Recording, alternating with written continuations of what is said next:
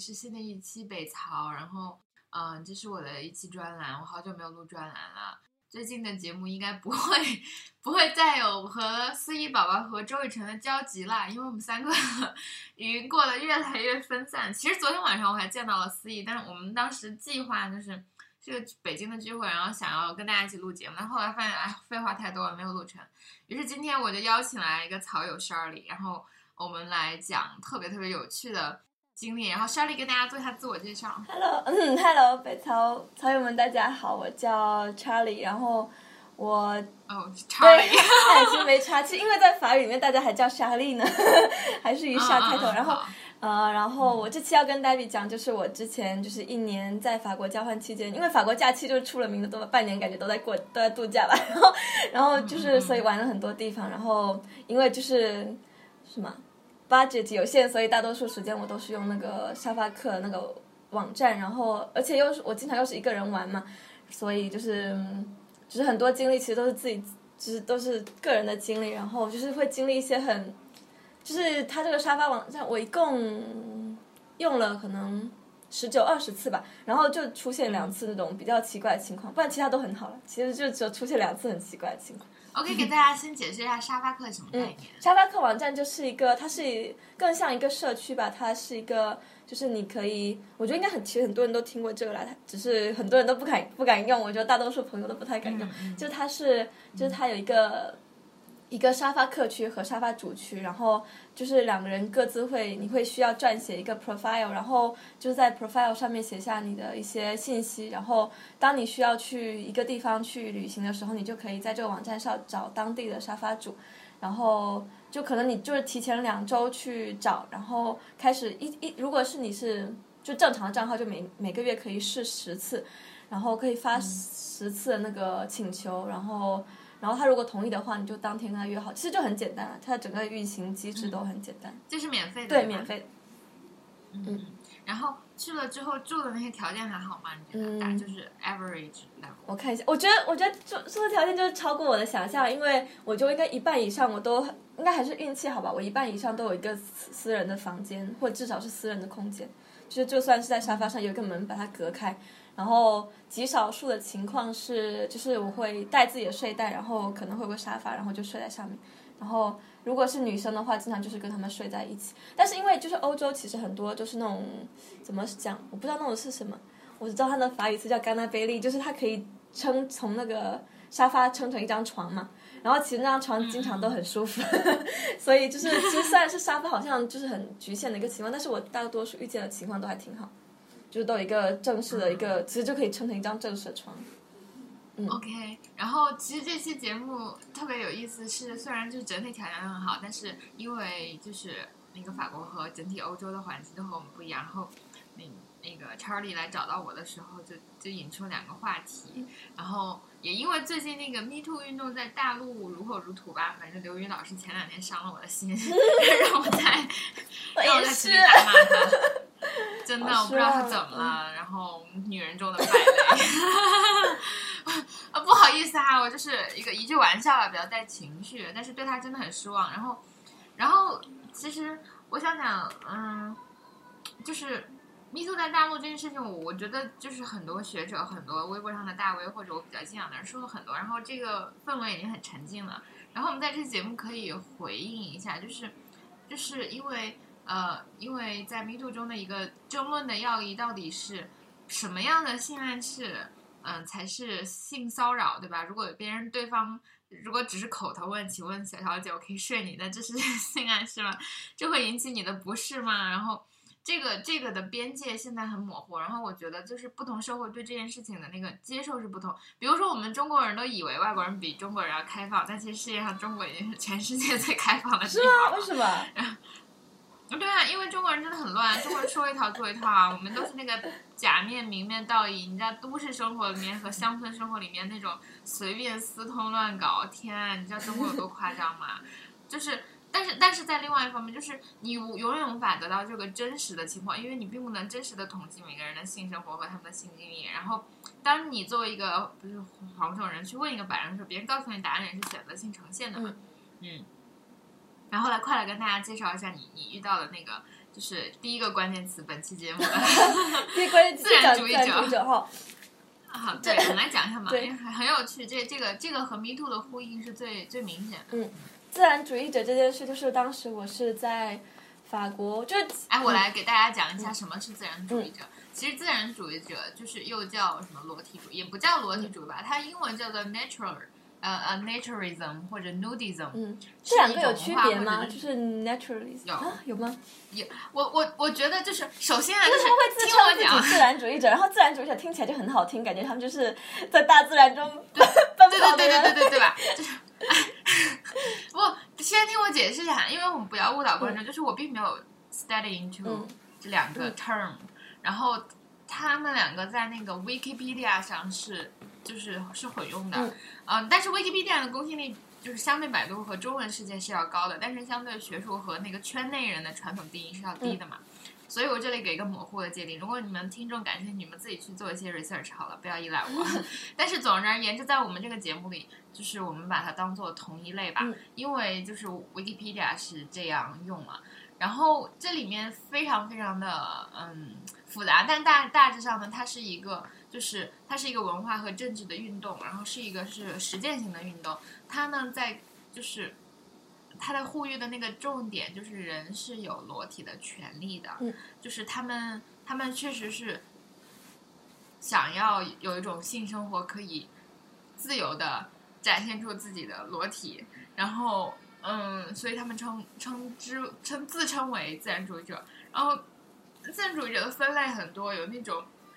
有那种就是可能这种活动应该这种或者这种主义的人持有这种观念或者就是哲学的人，他们会有 club，然后他们你知道在。就是比如说澳大利亚或者一些特别有名的国家的海滩，就会有那个嗯分区，德国也有，法国也是，德国在这德国更多，感觉德国整个西德还是东德哎，好像是西德，反正那一块就很越来越那个了，嗯就感觉它是一个在蔓延那个状态。对啊，然后大家就会默认这个在这个区域里就有大家都要裸体，嗯然后裸体你你就很正常，就是请在这个区域里把这件事情当做一个正常的事情的嘛。然后其实它也有，它也有就是自然主义者运动，就是他们就全裸的运动，就其实奥林匹克的开始就是全裸的嘛。然后还有那种就是家人一起，然后还有那种就是只在夏天是自然主义者，冬天太冷了。就是很有趣，大家完全可以去那个 Wikipedia 上，它不但列出了各种流派，列出了各种就是哲学背后的理论，然后就是呃，然后也会给你讲在欧洲各个国家，然后他们的那个规则啊、区别啊等等等等。然后这些是说的是高层和那个字面上的意思哈，我在现实生活中从来没有，但我要说我自己可能是一个有这样倾向的人，因为如果了解我人就我的室友就知道，天天在家光着地儿跑，然后光着屁股跑，然后就穿衣服也很暴露，我在夏天能穿多少穿多少，然后然后这个第一次参加很多就十二个人的那种局，我也穿的很少，然后就就是呃反正周围人都很嫌弃我吧，尤其是我我我夫，我夫天天在家里咆哮我，让我穿上衣服，觉得我对是我对是对邻居的，也不知道是对邻居的冒犯，还是他担心就是邻居看到我，反正他他我跟他就因为这个打架，互相家暴。你会怕邻居你就会你你觉得你对邻居的眼光就是 whatever 吗？还是还是你哎，我其实作为一个好吧，我作为我我是因为其实我最近才知道这个词嘛，然后知道这个词之后就产生了认同感，然后我就跟大家分享一下吧。好，现在号称自己是一个 在中国这种压抑的环境下有有有自然主义者倾向的朋友，开玩笑哈，我开玩笑，大家。大家不要把我的那个玩笑和我在说严肃议题时的那个去选的，但是这个确实个玩笑，因为我现在还没有做很深的研究。但是作为我我个人而言是这样，就是我觉得肉体是件很美好的事情。大致而言啊，我我觉得不论，因为我我又不是那个，刚刚我就跟嗯嗯 Charlie 讲，我又不是一个那个模特级身材的人，然后 我也有各种缺点，然后腿毛啊什么的就跟山药一样的，但是我就很喜欢他们呀，我觉得很有趣，很真实，然后。我没觉得这很恶心，嗯我就有的人对自己的身体真的是超级就是 self hatred 特别重，嗯然后我不是一个这样的人，我自己对自己的身体感到很舒服，就是热乎乎的。然后，然后这是首先这首先是一点，然后第二是我对展示它并不感到难受。嗯嗯，其实我对包裹它也并不感到难受。但是总而言之，夏天热了嘛，那就多穿点，而且有的穿点很好看，而且我可以。对，我啊，对对对对是对，然后你可以凸显自己的优点嘛，然后另外是就是就是我想讲啊，这里面最值得讨论点的是，到底什么是文明的？因为有的人会觉得穿的少是不文明的，嗯对吧？但是，但是在随着另外一个进化是，就是这个文明是相对文明论，这个是我自己编的一个词哈，就是可能在曾经有段时间，我就是我们从原始人从猴子变成了有那个呃，就是什么知知什么发乎礼，止止止于止于情，哎，对对对对，止乎情发乎情止止乎礼发乎情止止止乎礼的时候，我们就开始知道羞耻了，这是一种进展，对吧？这是一种就是进步。可是再往后，我们就开始有各种各样的禁忌，比如说穆斯林的女孩子一定要遮上头发，嗯这还是进步吗？其实就是就是露出头发是是 nudity 吗？是一种裸体吗？那露出脖子是吗？那露出大腿根是吗？露出你的腰际线和锁骨是吗？那露出你的乳房和性器官是吗？那那这个边界在哪里呢？对吗？嗯嗯所以，所以就是一方面，我个人觉得，他如果他在就是嗯，从原始走向，比如说农耕文明走向工业文明的时候，我们有了这种鞋子、衣服，然后帮我们抵御风寒，它是一种进步；而在另外一方面，它成为一种文化上的进步了之后，人们没有选择了，那也是一种不进步。但是，所以到现在，就你满足你身体舒适的状态，基本吃喝。就是吃住的那个需求，然后你有能够自由选择，同时其实这很这很我还有一点很微妙，因为我并不是一个就是坚定的站在我这边的，因为我知道有的人会被冒犯的，嗯，就有的那种管不住屌的男孩子就觉得看到这个就是一种性侵，因为最近性邀 Me Too 在争论这件事情嘛，嗯。对对，这这就是一种性邀请。如果你一个女孩穿的很少，就是她就是在邀请我跟她嗯。make love，、嗯。这什么逻辑？就是，但是确实有的时候有的人会被冒犯，比如说有的人他受的教育就是这样是不得体的，或者一些时候，我个人确实觉得啊，在工作的就是。比如说现在我们的那个工作文化，如果你很很重要的事情，或者你比如说在投行、在律所，你不嗯穿西装，你穿一大裤衩吊带儿，对吧？这跟裸不裸体完全没有任何关系，只是装束的那个东西不一样，你也会觉得对方不尊重。这是文化上很多事，就是我个人是没有那个绝对的批判的，嗯但是我会觉得，确实我个人会非常是场合，因为我就是一个，因为我是个制服控，你知道吗？就是如果我要有正式的场合，我一定会穿的非常非常的就是正式的。然后，嗯，说完这么多哈，把就是我又在讲他的话了，然后交给你，因为他那个经历特别有趣，你快跟大家介绍一下你在现实中，因为因为我现在除了我自己还没有遇到别的 自然主义者，你你快讲一下你第一次接触是怎么回事，然后发生什么有趣的事。嗯，我觉得这个总体上在欧洲还挺多，因为我还记得我当时在荷兰，就算在荷兰找找那个沙发主的时候，就已经有感觉挺多的、啊，就经常会有看到这个词，而且他们就是每一个就是在这个社区之下会有分社区嘛，所以他们还有一个那种小，所以他所以在这个大社区里面还会有各种什么 LGBT 社区啊，或者是就是什么喜欢大自然的那种或者环境保环环保主义者社区啊，或者是这种各种各样的很小这种不同的诉诸不同的社会议题的社区。然后它其中有一个就是其实就是裸体主义者或自然主义者，我现在都不知道用哪个词了，啊，你说自然 主就是义者吧自然主义者的一个为了我们这个节目，就是自然主义者的一个小社区，然后就是很多人，就是你看他们，你在读他们的那个 profile 的时候，拉到最后面会有他的那个社区显示，然后一般如果是嗯自然主义的话，他就会有这么一个社区归属。然后在荷兰的时候，我觉得就看到挺多的，就是荷兰就是特别印象荷兰特别深的，就是因为它有很多的那个同性恋，然后有特别多的那个。特别多的自然主义，就是它是一个那边当地，我在我在找沙发客处的时候发现的一个特点。然后当时这个其实也并不是就是接触不到的，嗯因为你们知道，就是《冰与火之歌》里面那个红女巫，嗯不知道，她是一个荷兰人，她是。嗯，就是《权力的游戏》的电视剧里面的那个特别有名的红女巫一个角色，然后她就是荷兰人，然后她在节目里就裸体，然后她就那边就更是就那边很感觉就更在开放了。对，就走来走去，然后，然后这个很多影视节目其实在讲荷兰的那个，就是，就是我忘了还是哪个电视剧，反正就是，就是讲他一个小孩儿，小男孩儿，然后他爸爸妈妈就是是在美国，然后但是他们会接待一些，就是比如说从欧洲来的交换生啊，或者有的时候做那种 host family，、在接待一些学生，然后那边那个一个河南荷兰小姐姐就天天裸着全身 在厨房里走来我走去。我我突然想起来，就是我之前就是要回国之前参加过一个在东欧嘛，就波兰，因为你知道波兰就是一个特别特别保守的国家，他们那边是整个全欧洲教堂最多，然后整个天主教比例特别大的一个国家，然后他们就是一天，他们那个周日，我记得我一次经过他们的那个天主教教堂，就是他们那个周日一共有七八次弥撒。而且那时候我就是跟一个朋友去看的时候，他们整个就里面不仅坐满了，外面还站着人，所以它是一个，就是它，就荷兰还算一个，就是整个欧洲里面很保守一个国家。然后当时就有一次在，就是我一次，我们那时候是参加一个那种，相当于那种青年的那种营会吧，就是一个我也不知道怎么形容，反正就是那个伊伊拉缪斯一个那种营会。然后当时一个在分享说，一个荷兰女生就讲她她那时候在交换的时候，就她那时候在意大利罗马交换，然后就讲到当时有个西德还是东德，就是一个反正一个德国的室友，就直接裸体，然后她那时候整个惊呆，她说她说我可是个荷兰女孩啊，然后反正就就跟你刚才讲的那个是类似的，就是就是他对她这种对她来说就是一种冒犯，就是就算你裸体是你的事情，但是你。产生在我的视野中，然后就会对我产产生冒犯，然后哎，然后，然后反正总啊，反正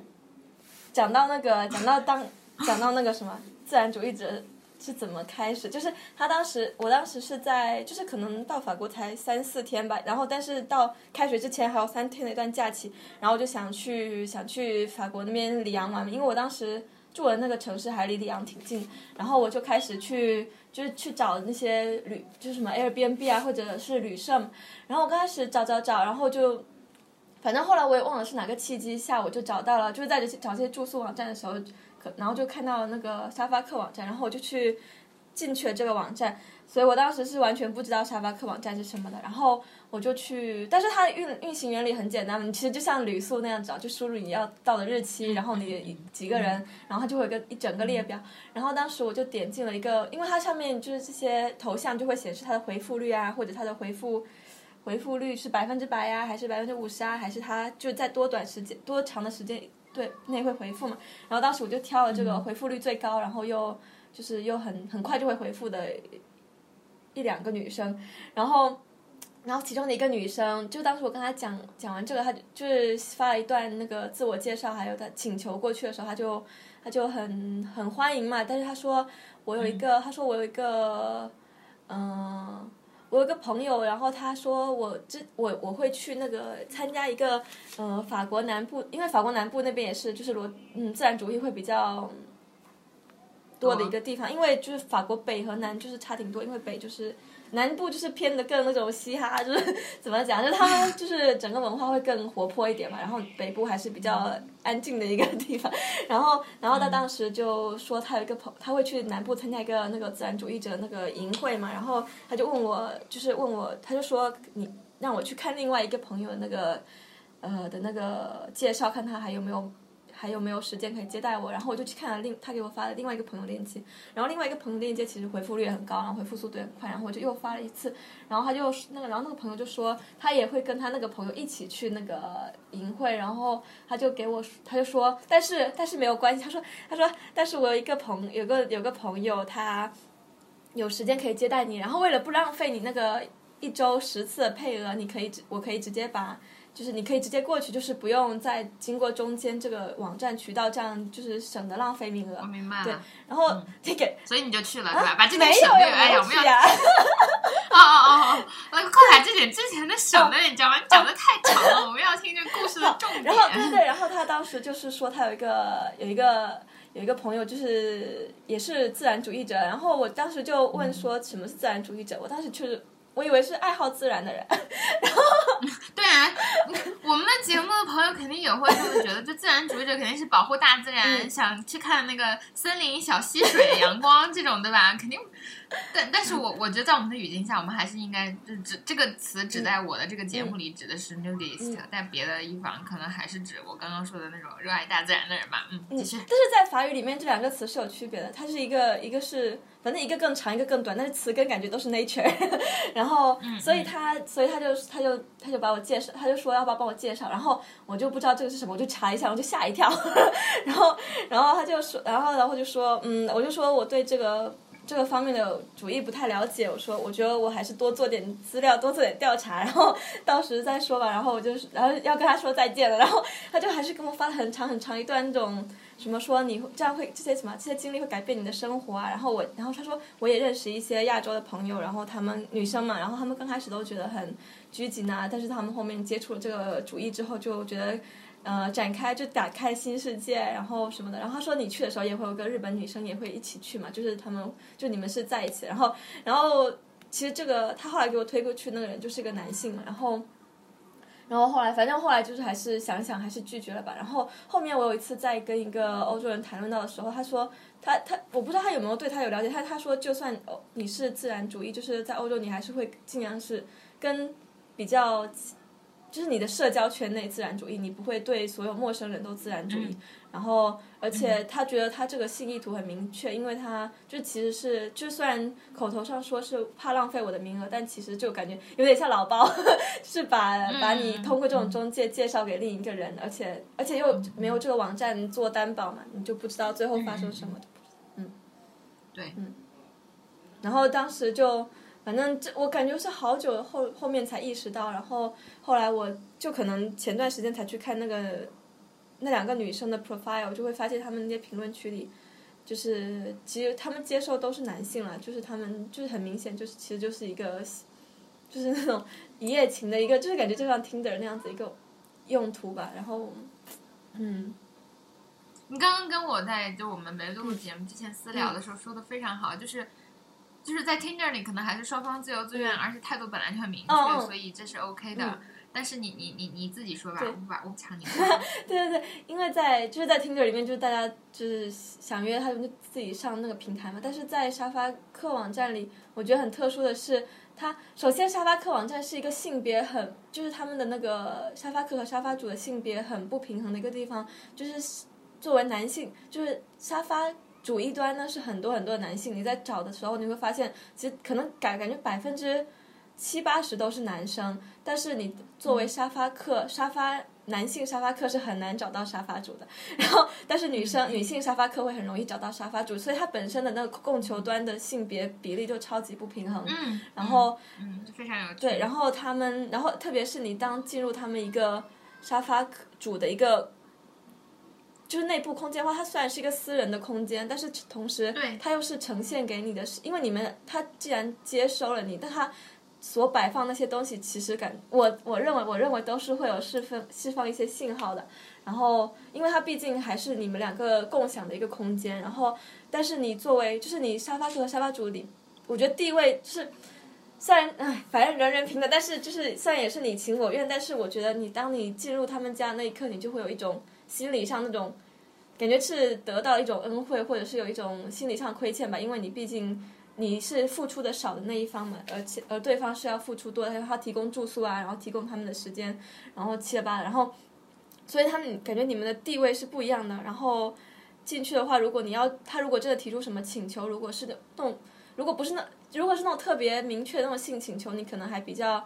觉得知道怎么你要不要，但是他们就会有很多那种打擦边球的情况，就是你会搞不清这种到底算不算性骚扰，或者只是这个人的就是欧洲当地的文化跟你文化之间的距离，还是就是会很多这样的。你刚说这一点特别好，我来就是重新 rephrase 一下。首先呢，就是我我个人是一个非常阴暗的人，人性本恶，然后所以我个人觉得就是很在极少的人纯粹出于善意或者出于交朋友，就是纯粹的朋友的这种。目的之外呢，一个人做一件事情总会有一些动机吧，所以性的动机其实是沙发客贡献出。你想他很有他很多风险，他换床单，那陌生人可能来他家，然后他要有有时间和精力去 manage 这件事情，他为什么要这么做？他一定是能从中受益的。然后他对善就是不是每个人都是高尚的嘛，就是施予帮助虽然会带来快乐，但是收获这种快乐的快乐，不如收获一一堆性友性友的快乐的快乐。所以，其实你刚说的那个现象也是纯粹，也也其实非常，就是我想想，它真的很本能，这很原始，这就和就是，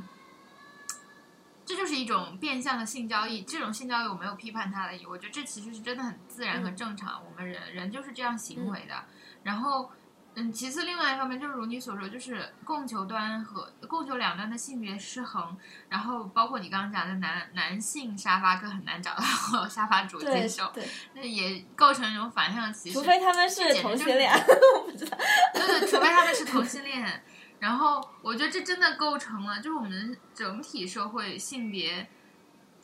格局的一个缩影，就是在强弱之间的两头性别是不。平衡的，而这同时就是通过附庸和就是交换出这种性资源，以及女性依然被认为是，就是怎么说呢？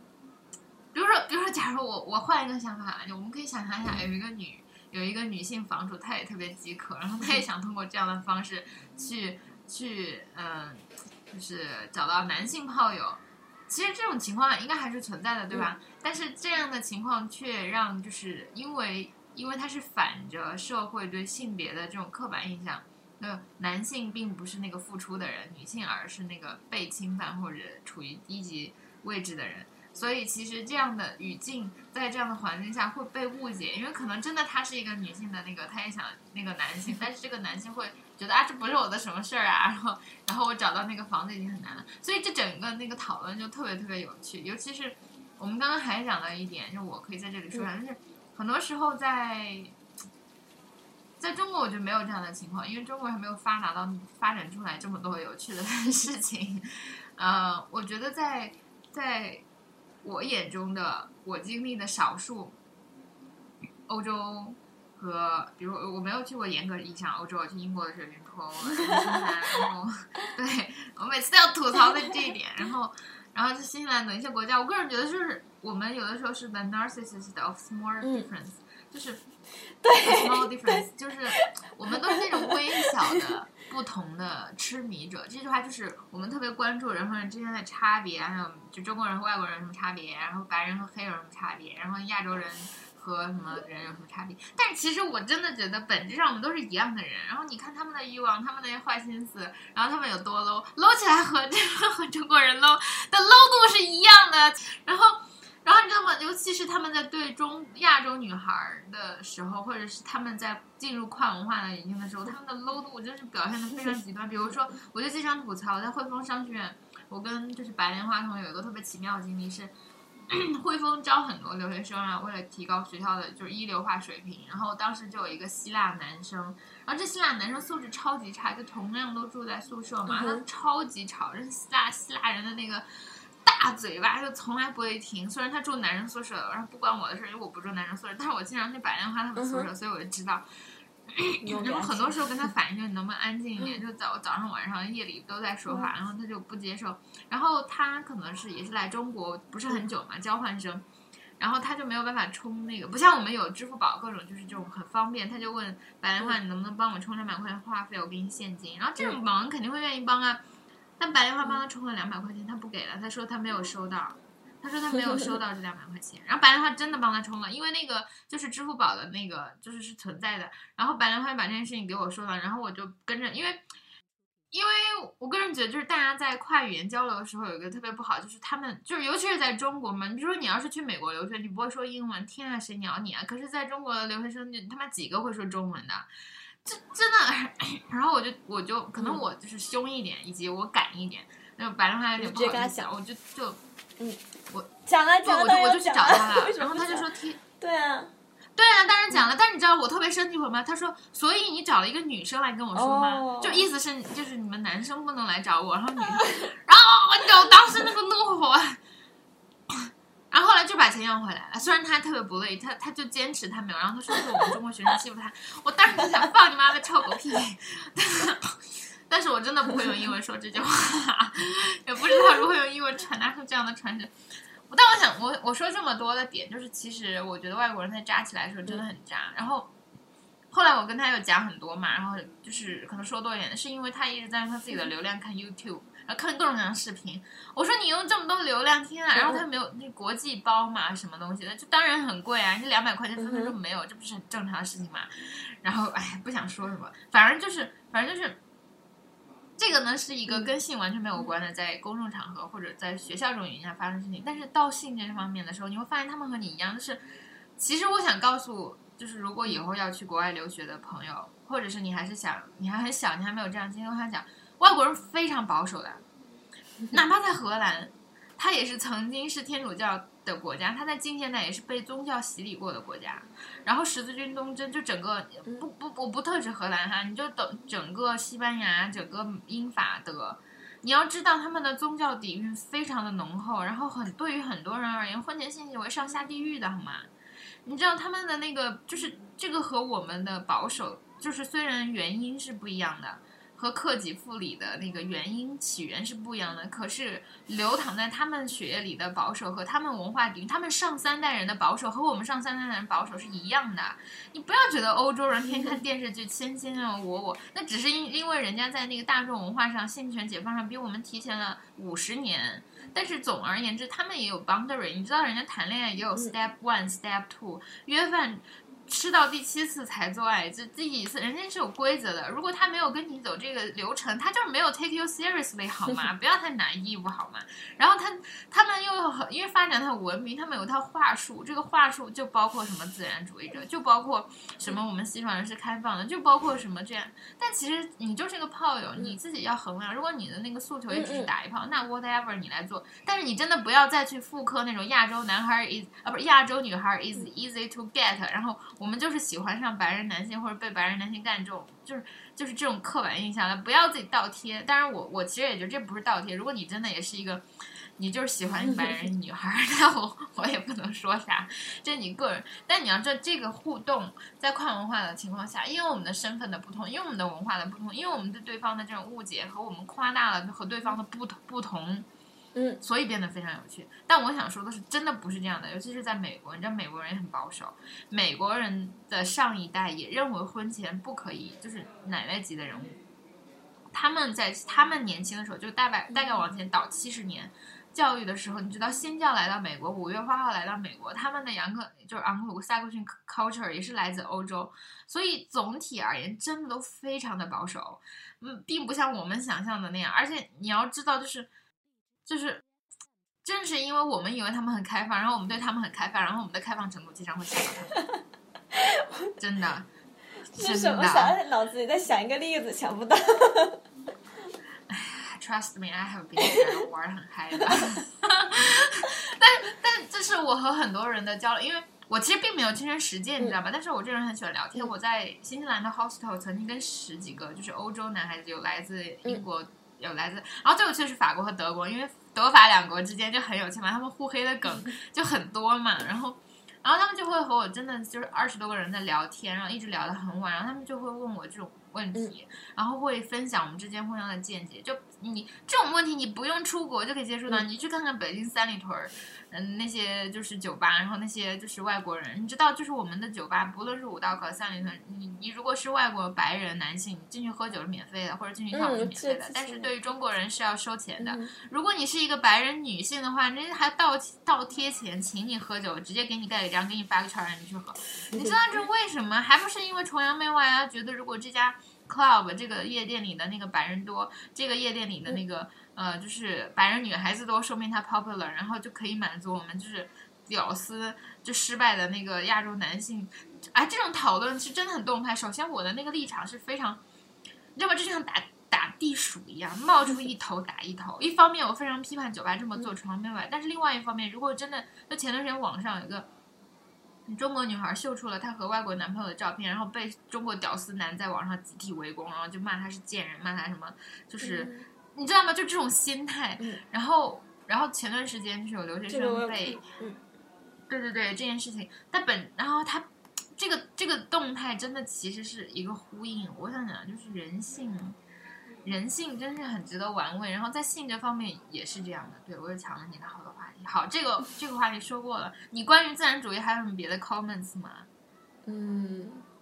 没有，我们可以讲。我想，我在想，因为我我觉得我可以接受自然主义，是他们会有自己这样一个圈，然后就是加入或不加入是一个自愿的事情。但是他们，我觉得他们这样做就感觉就是用把把就是把性的意图包装起来了。就是他们，就如果你只是你就写明了你这个写明了你是要找自然主义的同僚，然后写明了这些事情，但他们就没有写，然后他们完全就好像表现出这个 profile 就是你是欢迎。不同的交流啊，不同的文化碰撞啊，或者是七八，但是他他嗯其实就暗搓搓把你介绍给另一个，就像一个线人一样的暗搓搓把你介绍给另一个。嗯其实这也是我觉得很很很难判断的，因为因为如果你遇见了一个中国人，你会在你们的那个社会水准，嗯，常识是共享的嘛，就是 the common sense 是真的很 common，、嗯然后。嗯，但是你和外国人可能并不，因为文化的基础不同，所以很你觉得他是不是觉得这件事是正常的，所以嗯。你应该对此不大惊小怪。但他其实只是对一个亚洲女孩子对所以我当时就有这样回复回复特别小心翼翼，我还觉得会不会冒犯了他们这种主义的那种 纯洁性，然后我就还这样讲，还就是但我想给大家讲，就是这个时候我的一个原则就是 be yourself，、嗯。你就把他当做一个嗯。中国男人来当对待，因为我觉得这真的是这样。如果你不懂，你就问他，你就问他，你你对，如果我是一个白人女孩，你会这样对我吗？我觉得这是个很好的问题，这个问题不会伤害他。嗯然后，然后另外一点，我我想讲就是，虽然我不懂这个哈，但是确实我们和就我我刚说回来，我们和别人的区别这个问题，我也觉得区别确实是非常重要的。我觉得在欧洲和在中国文化最最最大的不同是契约精神。嗯。即使是在性这件事情上，别人的契约精神，以及在身份认同上的契约精神是非常不对的。就前两天，嗯，我跟我父一起听一个节目，就是一个解说节目，他就分析这一点。就比如说鸿门宴在中国文化里是是非常常见的政治权术，就不论是在古代，就鸿门宴这个词就会是很很典型。然后再就是重庆，不是说去就能去，对吧？这种这种近近代的事情也是，就是就是我请你来我家吃饭，然后把你删掉这件事情，在在中国是很 OK 的，在政治斗争中。但是在欧洲，如果你是读英国史，然后我喜欢看《权力的游戏》，嗯所以才对欧洲和英国史感兴趣，你会发现就是。卡斯特梅的雨季这个场景，就是血色婚礼这件场景，之所以成为了这个剧的经典以及震惊欧洲的历史，因为它有两个黑色，有呼应了两个历史事件，但这两个历史事件都是绝无仅有的，是因为在他们的天主教教义中，你在现世做的恶行是要反映在来生的，而来生才是唯一重要的事情。所以鸿门宴在欧洲史是在欧洲，即使就是当时的那个玫瑰战争怎么随便打都没有变成一个常用的战术，嗯就是你请别人家到你家来吃饭，然后你屠了他全家这种事情是不可以的，是因为他们的天主教教义是不允许的。嗯嗯，所以别人的契约精神就是，以及当时还出现一个现象，就是两个一个人和另外一个人斗吧，我忘了谁和谁，他们两个斗到三十年之久，然后实在没有什么办法，然后另外一个跟另外一个人就签了一个契约，说我是现在的王，然后我死了之后，你的儿子或者你的谁谁谁来继承王位，然后就是凭着一纸契约，这个结战争就结束了。你觉得在中国可能吗？然后我想讲，就是我之所以要讲这个契约精神的，就是这个根基，是因为。即使在非常自由、非常开放，你可以光着就是你的全身到处走来走去，你会发现，就我刚刚讲，在德国，在那些海滩上，这些区域都是明确划分了的。它没有那个边模糊的边界，它不是说这个海滩你想裸就裸，然后有的人不是，不是这样的。而且这个圈子是非常封闭的，你知道吗？不是你，你是一个偷窥狂，你自己不是一个自然主义者，然后你你是不是来来到了一个自然主义的者的 club，你就来到了天堂？放你妈的屁！人家也会知道就是有这种就是风险，所以他们会非常非常。谨慎。如果你是一个正儿八经的自然主义者，你要是参加一个那个这样的 club，或者你想成为一个什么样的 member，我相信别人会对你有考察的，好吗？然后我相信他要，对啊，他要考察你是不是个偷窥者。天啊！对啊，如果我天啊，这是用脑子都可以想出来的事情嘛？你这如果你是一个偷窥狂，你不是一个自然主义者，那你加入了一个自然主义者的 club，你不是来到天堂吗？那那你说，如果我是一个自然主义者的组织，我现在已经有这样的倾向了，那我是不是要做这样的提防呢？嗯，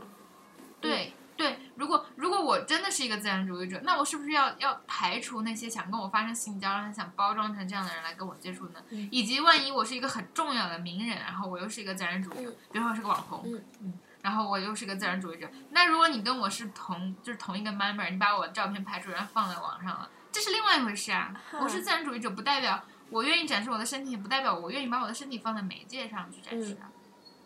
对呀、所以我觉得对于这些问题的一系列讨论，其实都是自然主义者会就是对啊，想过了，对会想过的，而且别人会已经做的非常完善了，不像我们在这里随便只是打打头做几个假设而已。所以如果你们在别的就是告诉听众哈，你在别的生活中遇到了各种各样的奇奇怪怪的、是新鲜的这种东西，你要知道，it's not that easy，就是就是，一方面你我觉得一方面你不要反感他，或者你不要啊你个流氓，我打你 啊然后你你不要，我觉得你还是 open your mind，但是 don't open your leg，OK？、你还是你还是问一下他别的问题，你可以说就是你有一些 hazard，你有一些 risk，、嗯你 how to avoid them，然后其实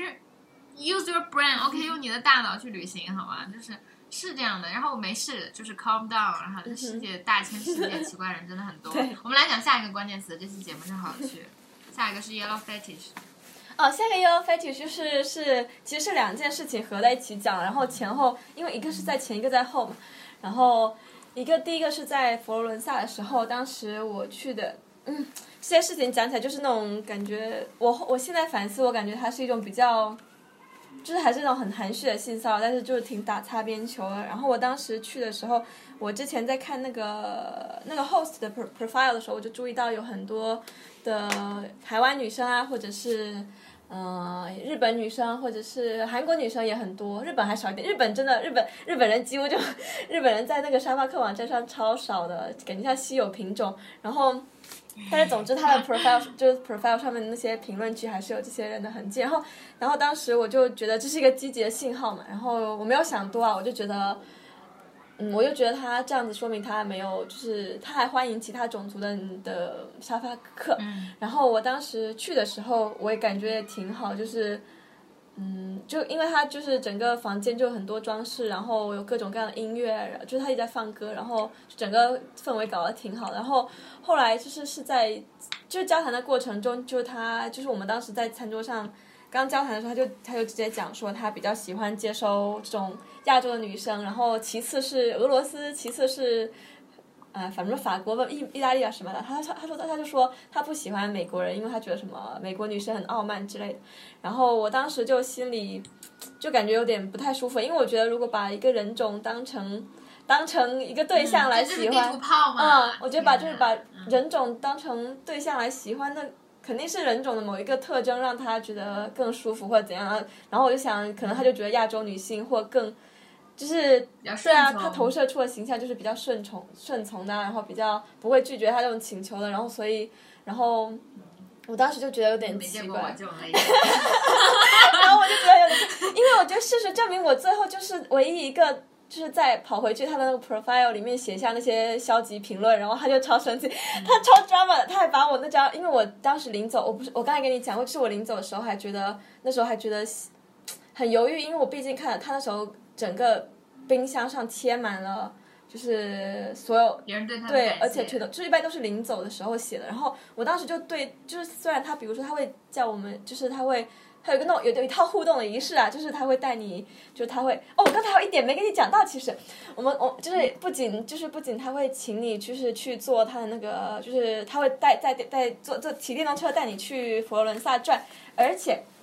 就是就是而且不仅他就是在转的时候会叫你抱紧他，因为这样比较安全，但是他还就是除了这个电动车之外。然后除了他时不时还会摸摸你的手之外，有一次我们就是就是在家里的时候，他还说，就是他因为他是搞摄影的嘛，然后他就说你我要不要拍照？然后我其实之前有在那个就是评论区有看到说有一个女生说什么，就是觉得拍照环节很有趣，然后我然后然后他我就说怎么拍，他就说。嗯，他就说你首先你要化妆啊，然后，然后我就我就说，可是我什么都没有带，因为我旅行我从来不带化妆品的，然后，然后我就说我不化妆啊，然后他就说，呃，没关，他说没关系，我有，然后我也没有带什么，然后我说我也没有带什么衣服可以值得拍照，然后他就说没关系，然后他就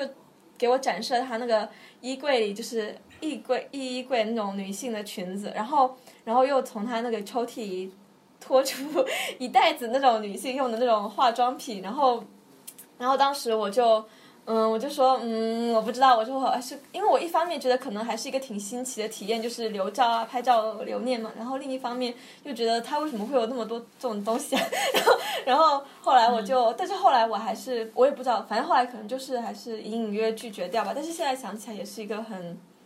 很就是很奇怪的一个环节，而且他他之前确实交过香港女朋友，然后他就说他们在一起三年，而且那个女朋友才二十几岁，那个男的六十几岁，他们之间年龄差有四十三十七岁。然后他当时就问我说：“你觉得年龄差重要吗？”然后我就说可能还是很重要吧，因为就是年龄差这么多的话，就整个生生活图景完全不一样啊。然后他就他就感觉好像我很封建保守，就说啊，你怎么会觉得很重要呢？然后然后然后然后就说我跟我香港女朋友度过那么好的三年，虽然最后我们分手，什么什么七八。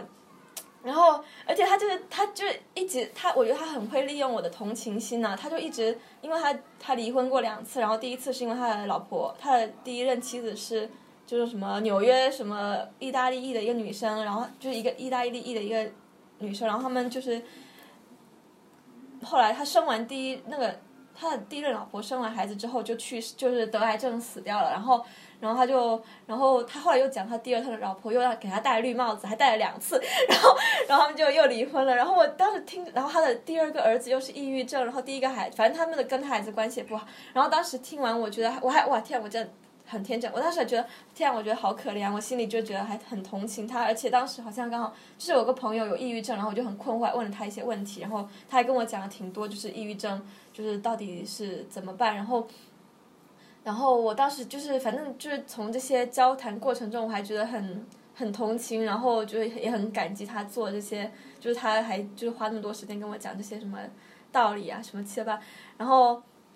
也是后面才就是，而且我其实到那段时间我都还没有想清楚这些很奇怪，比如说他那房间里放裸体照啊，或者是放硅胶乳房啊，或者是放这些奇奇怪怪的装饰艺术品，到底是放只是他自己个人的艺术品味放在那里，还是？他就是有那种暗示信号的，而且他也毕竟也没有逼迫我做出任何事情啊，一切都是特别微妙，就是只是坐个车，然后拍拍手，然后会提出这种请求，但是他从来没有就是真的去逼迫你，所以我到临走之前，我还是就是写了一张那种信，然后就是说谢谢你带我去做看观光啊，然后。呃，带我去体验这些佛罗佛罗伦萨不一样的风景，然后他最后就把这张，我后来不是一个，我就前一周把就是写了，就是写了消极的评论，就是我之前刚离开时我还写了积极评论，就是只是就是列举一些他做的事情，然后就表示了感激嘛。然后因为这些方面确实我还挺感激的，只是在一个月后，我后来就是又想了，就是跟朋友聊啊，然后又而且我找就是不同国家朋友聊，然后想这样是正常的嘛，然后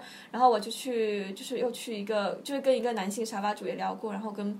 然后后来他就。反正就是后来就一切结论就指向这些不是很正常，而且就算是正常的，我也应该把它写下来。就是我不能只写写出只写出那些让我自己觉得感激的地方，也要写出那些让我稍微觉得有点奇怪的地方。所以我就一个月后，我就在那个他的个人评论区留下那些，就是让我觉得奇怪的地方，就是刚才列举那些。然后他是前两天才气急败坏了回复了我，然后他回复的内容也没有让我很惊讶啊，他就只是说觉得我很不稳定，什么两个月后才跑回来评论，就是之前写的那么积极，然后然后就是，然后他他还把我那张给他写那张感谢信感谢卡吧，然后上他还特地开了一个 Instagram。为了发链接，然后特地开个 Instagram，然后把那张照片就是把把那个链接贴在那个回复的评论区里，然后然后哎，反正就是说，你这种不要把你这种亚洲文化带来这个互惠的这种社区啊，就是这个社区本身就是要分享的，然后要互动的这些吧的，然后，哎，反正我又又回复了一一点，我就说，就因为我之前就已经写的很长很清楚，然后就说你就大家，因为他跑到我的主页去写嘛，然后我就说大家就回去去他的主页看一下我写的东西就好了，就就是不要用这种文化上的傲慢和那种偏见吧，然后来来来就是来去那种。论断别人的那种文化，然后，对啊，然后就差不多这样就结束。然后，然后第二次其实第二次是在法国南部一个叫阿维尼翁的城市。然后那个他是一个灯，本人是个灯光师。然后，然后我当时和朋友都很感兴趣嘛，然后就要去。然后我之前在评论区里就发现了跟前一任那种佛罗伦萨的沙发客很多很相似的地方，比如就是他们会有套那互动的模式，就是互动那种模式，然后。在佛罗伦萨那边就是骑电动车之类，然后拍照之类，但但在他这边就是一个什么能量疗法，然后然后我当时还上网去查，就没查出个什么所以然来，然后然后他的评论区也是超级多亚洲女性，然后我当时跟朋友就很，就是我刚我当时就有点犹豫，但是因为之前有一个同班同学跟他关系还很好，就是一个也是一个巴西交换生，还是个女生，还是一个女权主义倾向很很很。很明显的一个女生，然后我就觉得有这种人，感觉觉得就是他去了那个，然后又给出积极的评价，感觉就是一个很很积极的信号。虽然有各种很奇怪的那种那种征季征兆，然后当时去的时候，他就是一开始就是一见面就跟我们讲你们之前的沙发客经历怎么样啊，有没有遇到那种什么呃什么就是这种，他就很说的很含蓄吧，我也忘了他怎么说，但是他就会就会吐槽其他像意大利国家是不是很会勾引人呐、会叫你上床啊什么什么，提出这种请求啊，然后然后后来他就讲完这些七了八，他就开始拼命的讲他的那个能量疗法，说能让。呃，能让我让我的什么沙发客一下瘦了三十斤哦，主要他那个人可能有两百斤吧，我觉得他特别他很壮啊，他他特别个人特别胖，然后那时候就想你都让对方瘦了，你怎么自己没瘦的？然后然后他然后他就会就会讲就会还会讲说什么，反正就是会治疗你的那种现代人那种压压力呀、焦虑啊，就是很很神奇的疗效。然后当时然后我就我就问他说要怎么进行啊，他就说就是首先他要做一个。诊断，然后诊断完，如果看你的，根据你的压力指数，决定要进行多少次疗程。然后，然后我们当时是大概三天，然后他说第一天晚上他就给我们这样讲，就向我们提出了这个邀约。然后，然后当时我们俩都是以手头上有事情推脱开了嘛，然后我就赶快撕戳那个巴西那个交换同学，他是已经回国了，回巴西。然后我就问他到底是什怎么回事啊什么什么，然后他就说。嗯，他就说，其实就是按摩，就是你要裸体，但是上面会给你盖一条毛巾嘛。然后，然后我就继续，我还是觉得很奇怪，我想，那你怎么不怕他把他突然掀起来呢？你们两个又不是什么专业的那种按摩师机构，然后你又跟他不不熟，然后你怎么可以就这么信任他？然后他就说，其实因为他在那边住了几几几次，他说他刚开始也是很犹豫，到后面才慢慢接受。然后他说，呃，他就他就说。然后我还是心存很多疑惑嘛，然后他就说，他说嗯，反正你，他说你，反正你不要，你不想去的话就一定不要去，他就说你就拒绝他，而且他也不会有什么，也不会有什么，他也不会生气嘛。然后所以我后来就拒绝掉了。但是他在跟，就是我当时我个朋友，他还觉得挺好奇，他就去尝试了一下，事实证明也确实没有对他做什么暴力行为，但是他就是会在。给他诊断的时候，就是问一些什么，你是不是性欲很强啊？然后你跟你男朋友在一起的时候，有没有很想跟他发生性关系啊？然后你们分手的时候，你有没有很痛苦啊？就是这种很亲密的问题嘛。然后当时我们还是，我们当时还是就是很尴尬的结束了这些之类讨论。后来拒绝掉，他确实也没有很生气，他就是哦，然后。但是让我觉得他很黄热病的是，因为我们第三天的时候来了一个德国女生，然后自从那个德国女生来之后，那他说那个德国女生是来跟他学习能量疗法的。然后其实我们之前在饭桌上，他只是不断的讨论这些性的话题，比如说他喜欢黄喜欢黄种人，他说我因为他之前有有两任台湾女友，一任大陆或者是香港女友，然后就说我就喜欢他们黄色皮肤和他们的黑色的眼球啊，然后什么醒来的时候就看他们眼睛就很漂亮什么七八的，然后。对，然后他因为他接受过很多很多沙发课，然后他就会讲说什么韩国女生化就是化妆前和和什么化妆后对对，他就会讲一些这种事情，然后会然后我们有一次就讲到，他就说你怎么你们怎么没有找一个什么白法国男朋友啊白人男朋友？然后我们那时候就听到白可能就很敏感，我就说我们也发现就是男就是黑人男性有很多很帅的，然后他就说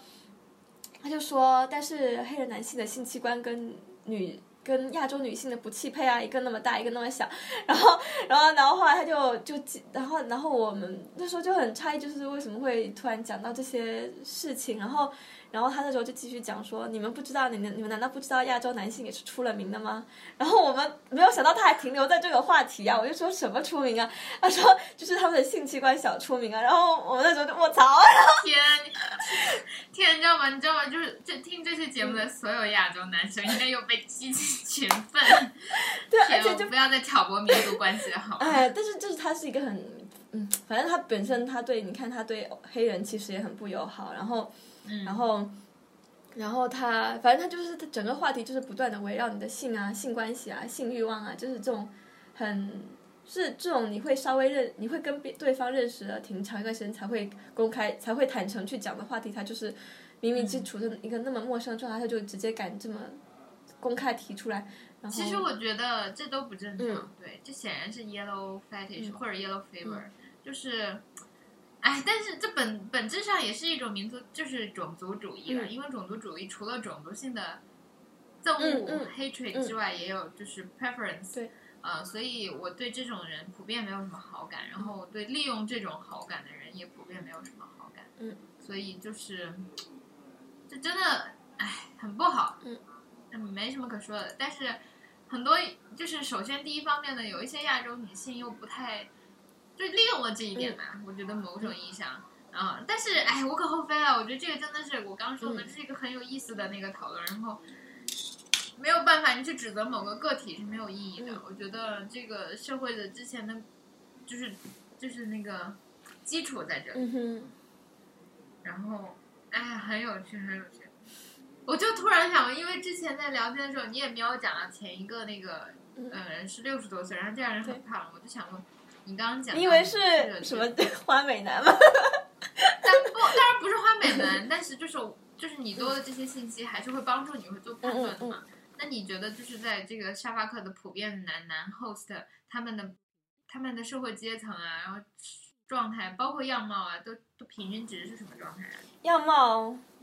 除了这个很胖的不帅之外，其实那个其实那个佛伦萨那个 host 之前还当过那种广告模特，然后还有那种那种 CD 之类的，所以他其实是他还上过什么，就是美国不是有个银行卡叫 American Express 嘛，他其实还上过那银行卡那种广告画，所以他其实嗯，对，其实外形是很帅的，而且他男他的儿子也巨帅，他儿子太帅了，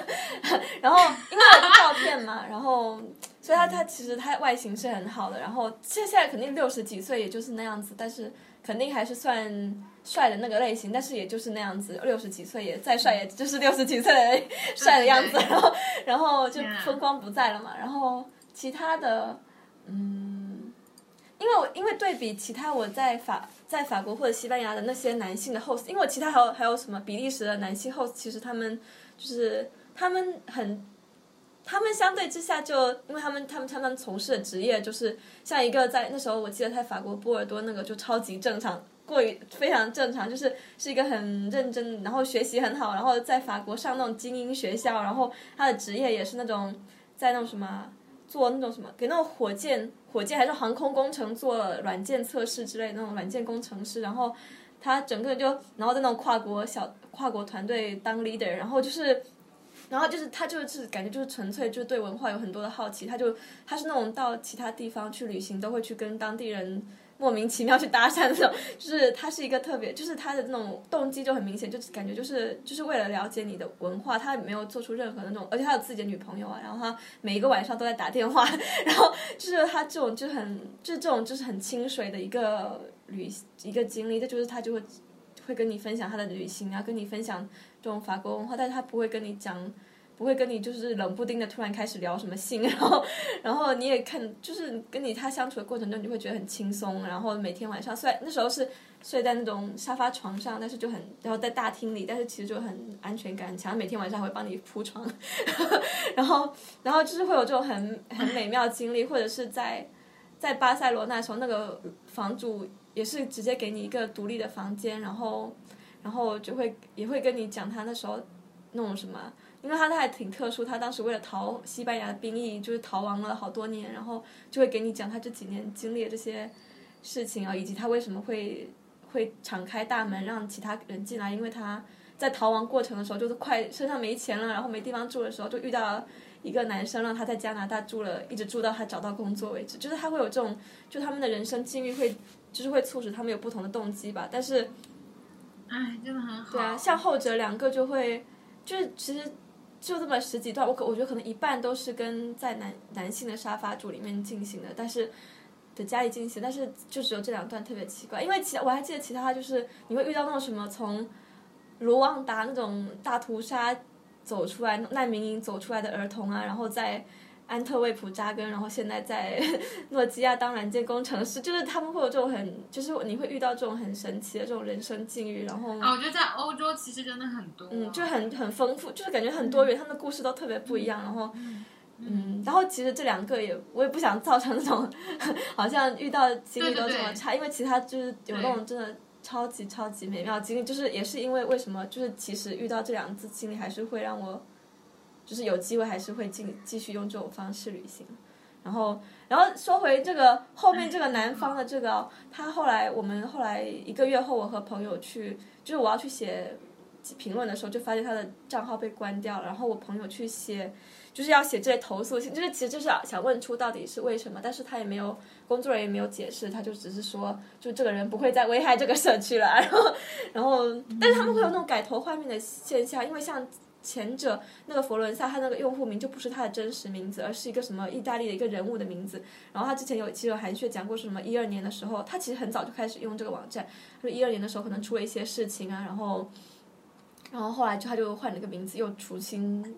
开了一个账号，所以我觉得其实他像他们两个，我其实我可以总结出很多共同点，他们的动机都很不明确啊，因为他们很多就是这个网站上人就是因为好奇你的文化，想可能对你的政治有好，对像很多人其实对中国的政治超感兴趣的，几乎每次聊天都会聊到中国的独生子女啊，或者是现在读这个完全是他们的，就是他们特别。特别对日常打招呼这个开头就可以还有你的就是什么中国那种政治或者他们的经济或者是什么劳工状态啊，女生的就是女性的境遇啊，就是他都他们就是经常会聊到一些话题，他们很感兴趣。但像这两个，他们就完全他们对中国的就是他们对中国的文化没有一无所知，感觉就是一无所知。然后聊天的时候，他们完全不会想要了解这些事情，而是一直不断的在往他们想要往去的方向靠。然后他们确实就是倾向于找那种。他们觉得感觉就是逆来顺受，他们觉得逆来顺受女性，然后就是黄种人，然后他们也倾向于就是会创造一套这种互动的那种模式啊，就是这种，嗯，就是这种，然后会摆放，就是或者他们摆放一些奇怪的东西，或者就是这些东西其实，而且在你离开，就是在你真正遇到好的 host 之前之后，你再去对比他们的那种评论区，你会发现就是他们。那些 图谋不轨的那些 沙发主，他们的评论区就很其实会，就算写的很长，然后他们就经常会列举一些他们做的事情，但是不会有更多更多个人感情的这种很个性化的呈现，就是会有一些很僵硬的。就像我写的时候，我就会很明显感觉到自己就只能列举出那些感谢他地方，然后说一句谢谢，但是我就说不出更多之外的那些真正让自己觉得啊天哪那种很美妙体验的那些感动了，然后。然后就是他，就是你，反正就我觉得还还是一个那种经历的那种累积吧，就是没有办法真的做到百发百中，就是知道这个人到底是一个什么样的货色。但是但是就是你经历多了，会就会有这种这种敏感度吧。嗯嗯。哎呀，特别特别谢谢 Charlie，这期节目很有意思，然后 我也很想去欧洲旅行，可是哎，这辈子感觉没有希望。